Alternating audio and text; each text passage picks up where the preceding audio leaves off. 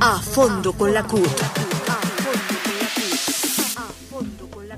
Si de los 100.000 muertos por COVID, según el presidente Duque, 10.000 son responsabilidad del paro, lo cual no es cierto, porque en un muy interesante artículo del periódico El Tiempo del domingo 18 días, donde analiza los tres picos que ha habido en el país, Colombia llegó a los 500 decesos diarios el 21 de abril, es decir, desde ocho días antes del paro nacional, ya Colombia estaba en esta tasa de defunciones de 500 eh, diarios. Pero además, ¿quién es el responsable de los otros 90 mil o mucho más que se han producido en toda la pandemia? Indiscutiblemente, la responsabilidad, y así lo muestran las cifras con los aceleramientos del contagio y de los decesos, es del gobierno del presidente Duque, que desde mayo del año pasado empezó un proceso de apertura y que curiosamente entre más se va agravando el tema de los contagios, más aperturas ha venido haciendo el gobierno,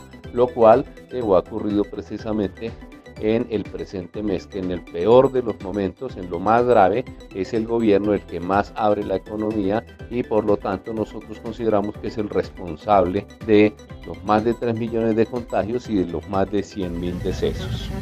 A fondo con la CUT.